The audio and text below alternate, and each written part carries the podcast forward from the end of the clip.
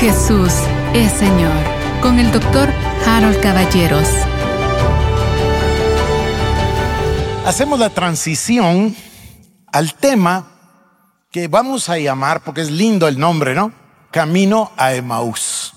Otro momento, otra ruta, otro camino sobresaliente como esta ruta a Damasco. Ahora vamos a hablar, fíjense, Pablo ya lo comprendió. Dios o Cristo se lo reveló. Y entonces Pablo dice, ahí lo leímos, no hablo nada que se separe de la ley y los profetas, dice. O sea, nosotros, a veces nosotros nos dejamos llevar simple y sencillamente por las referencias específicas. Cuando dice Judas, así como profetizó Enoch, séptimo desde Adán. Entonces, ah, está hablando de Enoch. O pasajes así, cuando dice, como dice la palabra en el profeta Joel, dice Pedro, por ejemplo, en el libro de Hechos. Entonces nosotros vemos, está citando a Joel. Pero si nosotros nos um, ponemos a estudiar la palabra, si la leemos con esta luz que vamos a recibir hoy, usted se va a dar cuenta de que los apóstoles, Pedro, o más bien voy a decir, los escritores del Nuevo Testamento, no solo citaban textualmente, sino que su mismo lenguaje demuestra que eran verdaderamente expertos en el conocimiento del Antiguo Testamento. La manera de hablar de Pablo denota cómo él, o, Pedro en este caso, o Juan, cómo ellos dominaban el conocimiento del Antiguo Testamento. Y si bien no lo citan textualmente o no nos dicen, como dice el profeta Isaías, nosotros vamos a encontrar a Isaías en todo el lenguaje de Pablo. Es, es evidente la influencia del libro del profeta Isaías y así de muchos otros libros, Levítico, Éxodo, etc. Además, tal vez me convendría a mí hablarles de un tema que se llama intertextualidad. Este es un tema que dominan los rabinos, los judíos, los maestros de la palabra. Y se refiere a que los textos bíblicos van creciendo en el sentido de que unos edifican sobre los otros. El libro de Éxodo se refiere a Génesis y edifica sobre Génesis. Y después vamos a números o Deuteronomio, Levítico, Josué, lo que ustedes quieran, y van unos creciendo sobre los otros nada más evidente de lo que digo que el mismo Nuevo Testamento. Y nadie mejor exponente de lo que digo que el Señor Jesucristo. El Señor Jesucristo citó todos los libros del Antiguo Testamento. Por supuesto, Él es la palabra. Pero esto quiere decir que se construye. No es que Pablo haya salido de un vacío. No, no, no. Pablo es el resultado de toda esa cultura judía y de todo ese conocimiento del Antiguo Testamento. Y hago énfasis en lo judío para cuando pasemos dentro de un par de semanas a la cosmovisión. Tenemos que comprender que nuestra cosmovisión no es evangélica. Nuestra cosmovisión es judeo-cristiana. No tendríamos cristianismo si no hubiera judaísmo, porque el judaísmo apuntó a acerca de él Mesías. Y por supuesto, Cristo. Y de ahí viene la palabra cristiano o cristianismo. Entonces no hay uno sin el otro. Vamos a continuar. Vamos al libro de Lucas y el capítulo 24 y vamos a comenzar en el verso número 13 y vamos a leer este pasaje que a mí me resulta tan emocionante. He aquí, dos de los discípulos iban el mismo día a una aldea llamada Emaús que está a 60 estadios de Jerusalén. E iban hablando entre sí de todas aquellas cosas que habían acontecido. Sucedió que mientras hablaban y discutían entre sí, Jesús mismo se acercó y caminaba con ellos. Mas los ojos de ellos estaban velados para que no le conociesen. Y les dijo, ¿qué pláticas son estas que tenéis entre vosotros mientras camináis? ¿Y por qué estáis tristes? Respondiendo uno de ellos que se llamaba Cleofas, le dijo, ¿Eres tú el único forastero en Jerusalén que no ha sabido las cosas que en ella han acontecido en estos días? Entonces él les dijo, ¿qué cosas?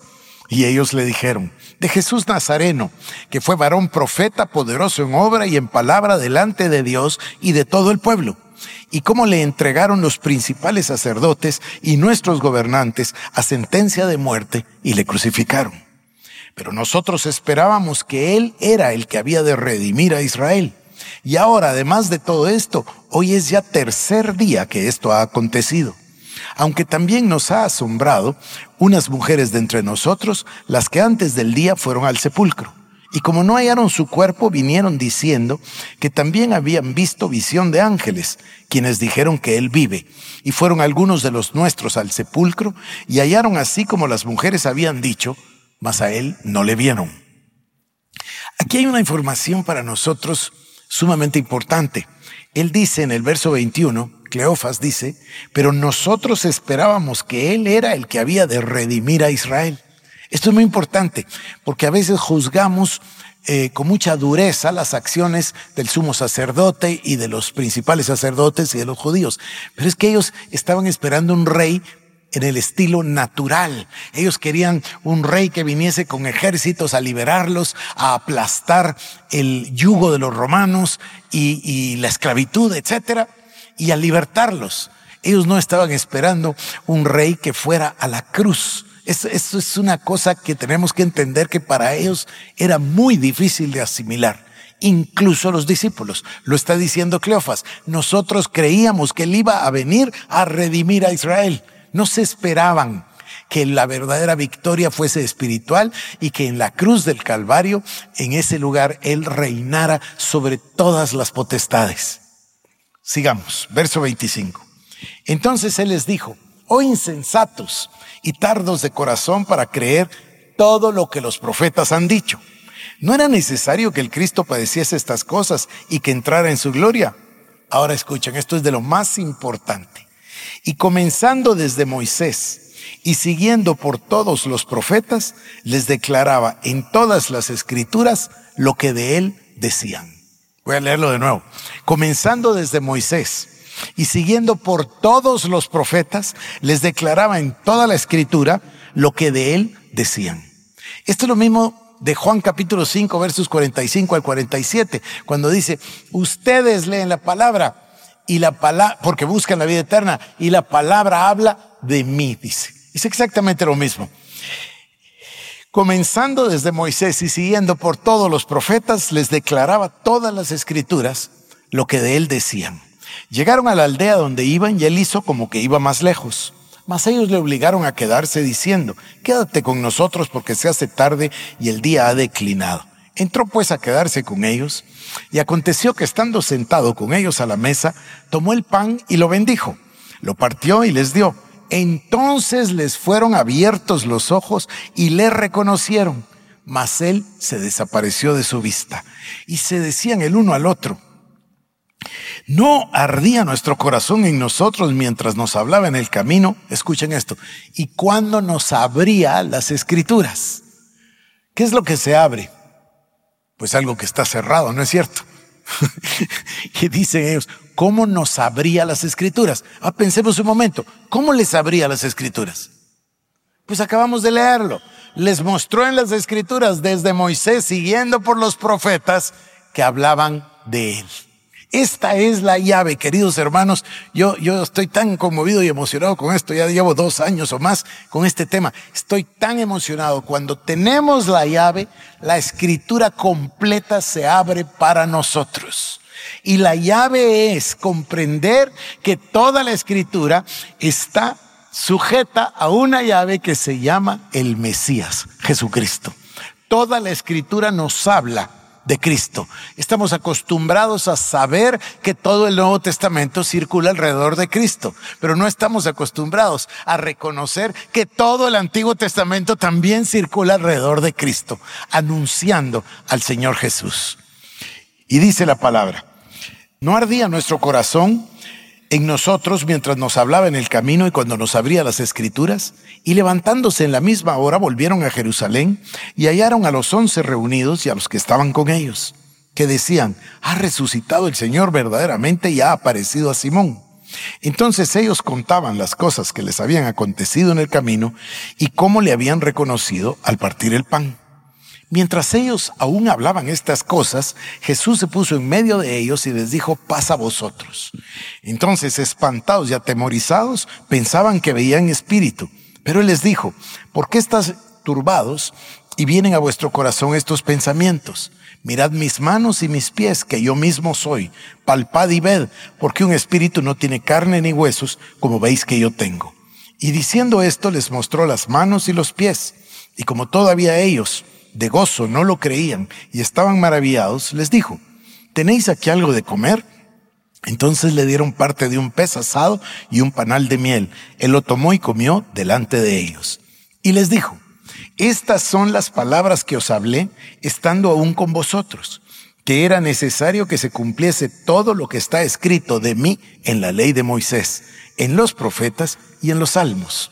Otra vez, estas son las palabras que os hablé estando aún con vosotros, que era necesario que se cumpliese todo lo que está escrito de mí en la ley de Moisés, en los profetas y en los salmos.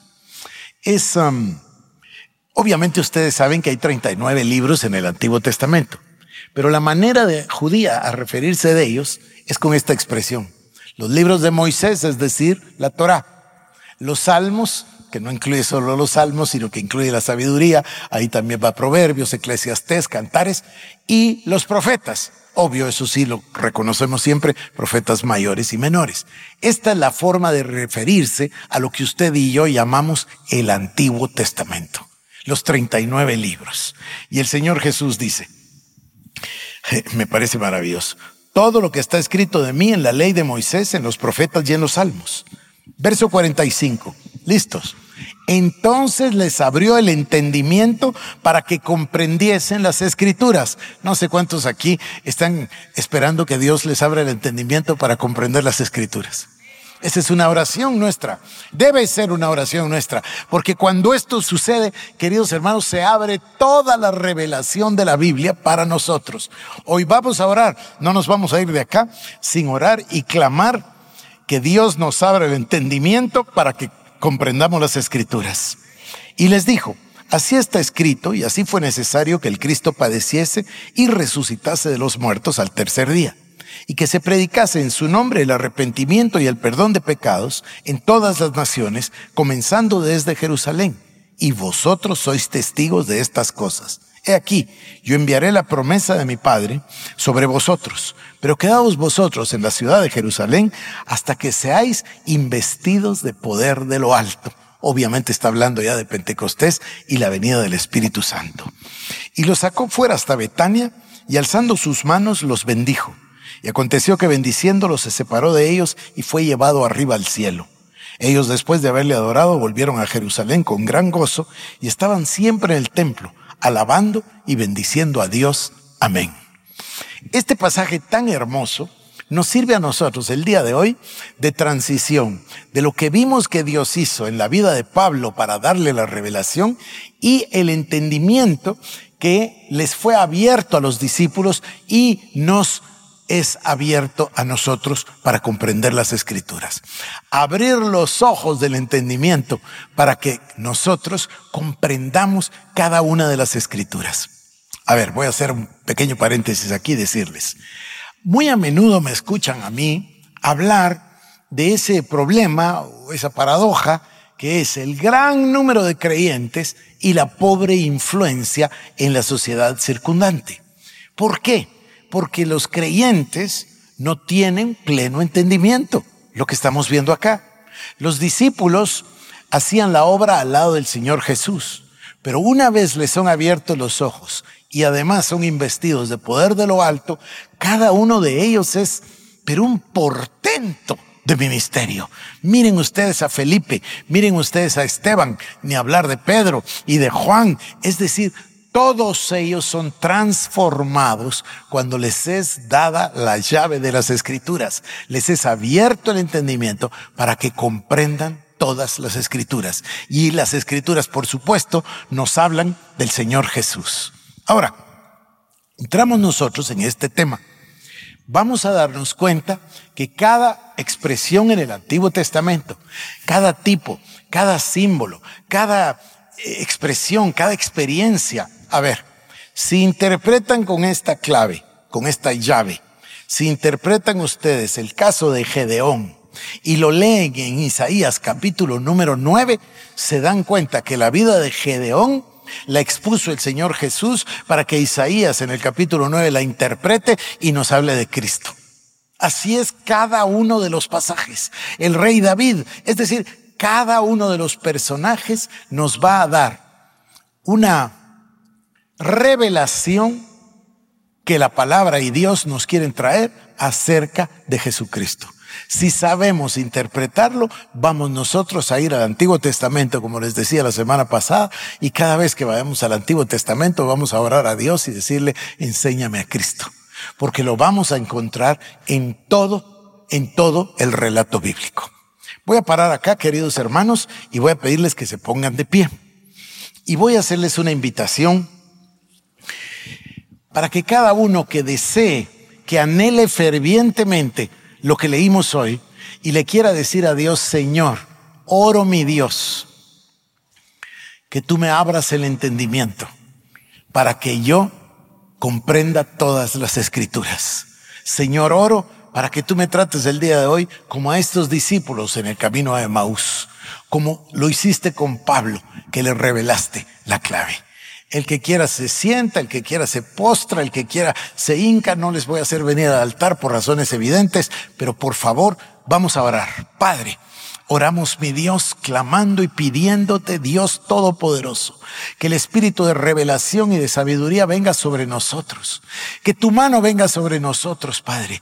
Que hagas con nosotros hoy lo que tú hiciste con Cleofas y, el otro discípulo, Padre, que en el camino a Maús dice, tú les abriste los ojos, tú les diste revelación, tú les diste entendimiento espiritual. Padre, oramos, mi Dios, en el nombre de Jesús, para que el día de hoy tú nos abras los ojos espirituales, para que tú, mi Dios, nos reveles a Cristo en la Escritura y que nos reveles a Cristo y el plan de Cristo para cada uno de nosotros. Oramos, mi Dios, que el Señor Jesucristo nos sea revelado en forma personal. Oramos, mi Dios, que tú nos reveles lo que quieres hacer en nosotros, como le hablaste a Pablo y le dijiste para qué lo separabas y para qué lo enviabas así. Oramos, oh Dios, para que tú nos reveles a nosotros nuestro llamado personal, la tarea personal que tienes para nosotros en tu reino. Mi Dios, no nos conformamos con vivir una vida natural, una vida donde se levanta uno y trabaja y se acuesta y vuelve a levantarse. No, no, no.